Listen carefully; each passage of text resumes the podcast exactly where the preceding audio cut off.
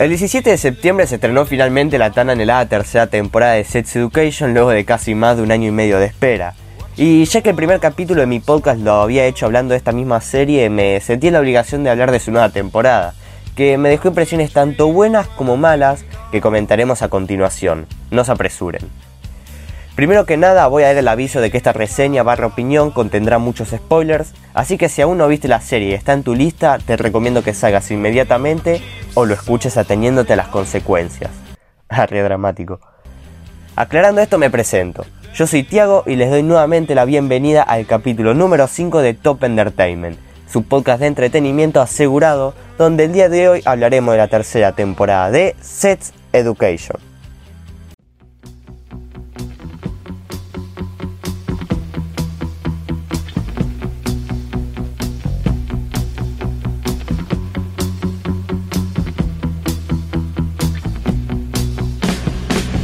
Bien, ya en el primero segundo del capítulo 1 nos dan una introducción bastante explícita de lo que mayoritariamente o en su totalidad aborda la trama.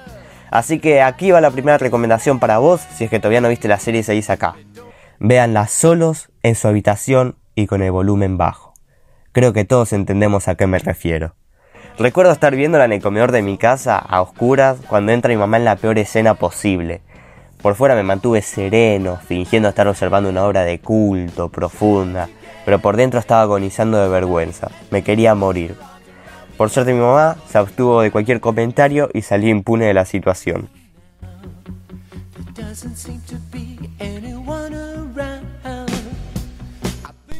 La temporada se sitúa luego de las vacaciones de verano posterior a los acontecimientos de la segunda, donde nos llamamos varias sorpresas, como Otis con bigote. Ah, y su relación con Ruby, pero eso pasa a segundo plano. No es tan importante como Otis con bigote. Ya hablando en serio, creo que no fui el único que no se esperó para nada la relación de Otis y Ruby tan pronto.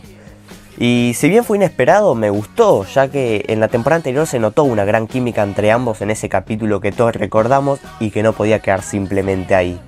Me pareció correcto que no hayan desperdiciado tiempo ralentizando la trama y hayan ido directo al punto. Una relación superficial de solamente sexo, pero con sentimientos reales que se asoman de a poco. Creo que Ruby fue uno de los personajes que mejor se aprovecharon sin duda. Nos mostraron su trasfondo, su situación económica y familiar tan dispara a la que aparenta y de la cual se avergüenza mostrar, siendo esta bastante deprimente. Pero sin embargo es tal el aprecio y confianza que le tenía a Otis que se atrevió a invitarlo a conocer su mundo, algo que no había hecho ni con sus mejores amigos. El desarrollo de Ruby es muy particular, ya que si bien mostró un gran avance emocional, logrando admitir amar a Otis, llorando por el consiguiente rechazo del mismo, y apoyándose en sus amigos para seguir adelante, por fuera siguió siendo igual. Es decir, continuó mostrándose a las personas como la mujer popular y soberbia que venía siendo, aunque ayudó a los protagonistas cuando se presentó el conflicto final, del cual hablaremos más adelante. Y en parte no me disgusta esto, ¿eh? Me conformo con el desarrollo como persona que tuvo y que se demuestra cuando es necesario. Considero que se volvería demasiado cliché que deje de lado todo su prestigio en la escuela para hacerse amiga de todo el mundo, por ejemplo ya que a ella en verdad no le disgusta la vida que está llevando dentro de la misma.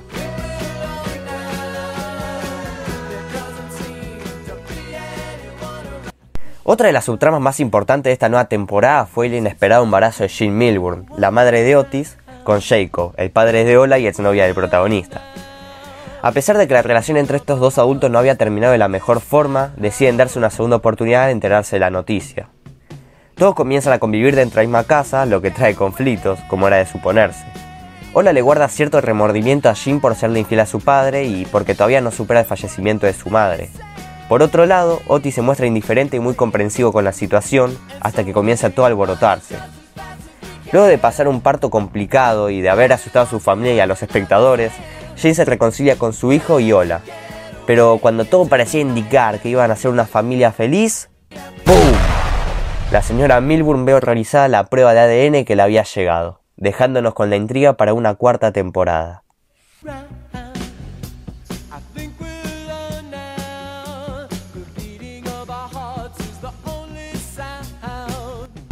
La relación de Adam y Eric fue de las peores cosas de esta temporada sin duda según mi opinión.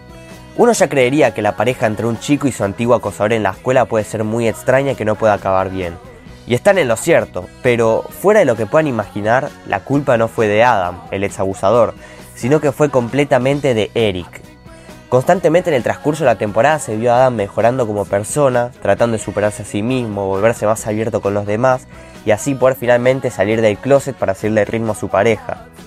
Pero justamente esto fue el problema. Adam estaba en pleno crecimiento como persona y personaje, mientras que Eric ya estaba consolidado. Te empiezas a dar cuenta de que la relación era sana cuando Eric se enoja y casi terminan por el simple hecho de creer que Adam no quería tener relaciones con él. A partir de ahí la pareja fue en un declive exagerado, tropezándose y tropezándose. Por suerte terminaron y espero que así se quede por mucho que les duela a ambos, porque se merecen cosas diferentes. No sé si mejores, pero sí diferentes al fin y al cabo.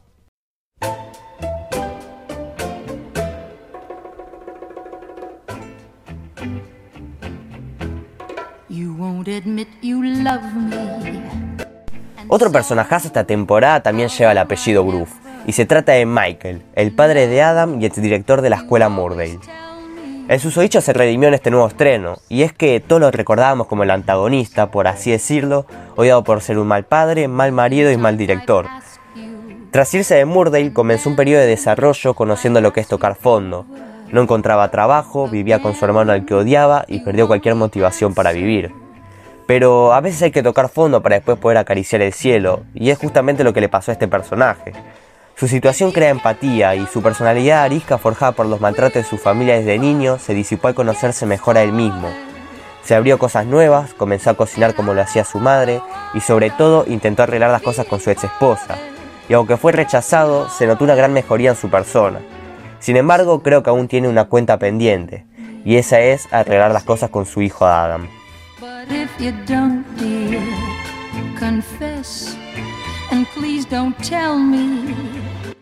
Ahora sí, me meto un poquito en la polémica. Quiero a Maeve, pero creo que en esta temporada solo mancharon a su personaje. Siempre fue una chica que aparentaba ser seria, madura, un tanto grosera y con un grandísimo corazón reservado para los que en verdad quiere. Pero sobre todo lo que más destacaba en ella era su determinación, confianza e independencia que justamente perdió en este nuevo estreno. Lo que vimos de ella en esta nueva temporada no fue mucho más que típicos problemas amorosos entre dos chicos que le gustan, Otis y Isaac, que por cierto este último empezó a caerme muchísimo mejor, volviéndose un personaje cuyas únicas intervenciones son meramente dependientes de los demás. Luego está la subtrama esa de su madre drogadicta en recuperación y su pequeña hermana, pero el conflicto se resuelve casi solo. También está su viaje para estudiar en Estados Unidos, por el cual está indecisa si tomar o no. En último capítulo parece decidir no ir, pero llega Amy y con tres palabras la convence para que vaya.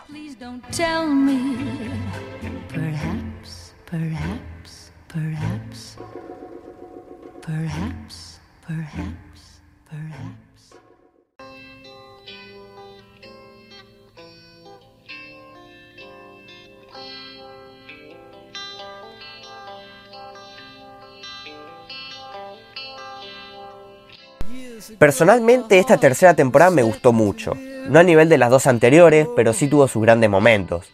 Considero que sirvió demasiado para desarrollar a sus personajes y lo lograron a la perfección, como en los casos de Adam, Michael y Ruby. Y el desarrollo de los personajes es justamente de lo que más valoro cuando veo una serie. Sin embargo, también tuvo sus cosas malas. No sé si seré el único, pero creo que la trama se volvió mucho más predecible y ordinaria, tanto así que a la mitad de la temporada ya sabías cómo iba a terminar. La dictadura en la escuela impuesta por la nueva directora Howe desde lejos se notaba que iba a acabar como acabó. Y aún peor, es que el desenlace fue prácticamente igual al de la segunda temporada, con una obra de teatro, en este caso un video, que sorprenda a los directivos y la prensa para hacer quedar mal a quien está a cargo.